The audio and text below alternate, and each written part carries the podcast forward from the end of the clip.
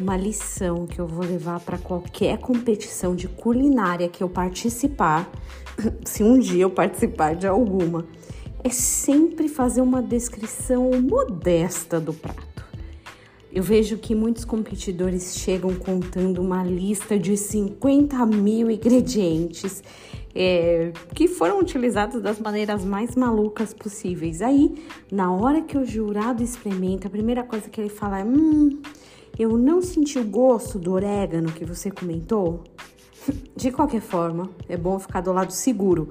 Promete o básico e impressiona com sabores que valem mais do que aqui, do que prometer muito e não entregar nada, né? Olha agora o sabor amargo que você está sentindo na boca. Não está sentindo? Brasil e Croácia. Ui, que dureza!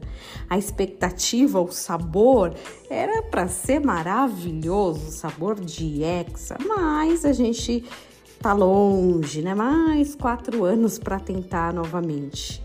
Faltou o sabor da vitória e sobrou azedume para o que estava prometido. O inimigo trabalha assim também. Ele elabora pratos que prometem muito.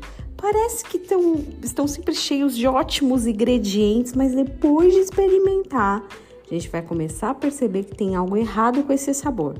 E nem precisa ser Masterchef, hein?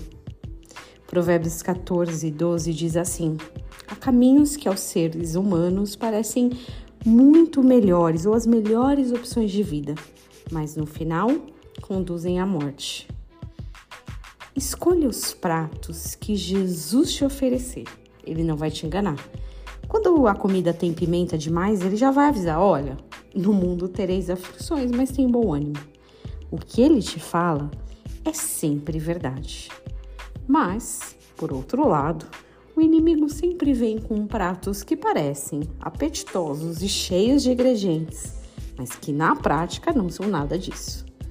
Que você tenha um dia abençoado, em nome de Jesus.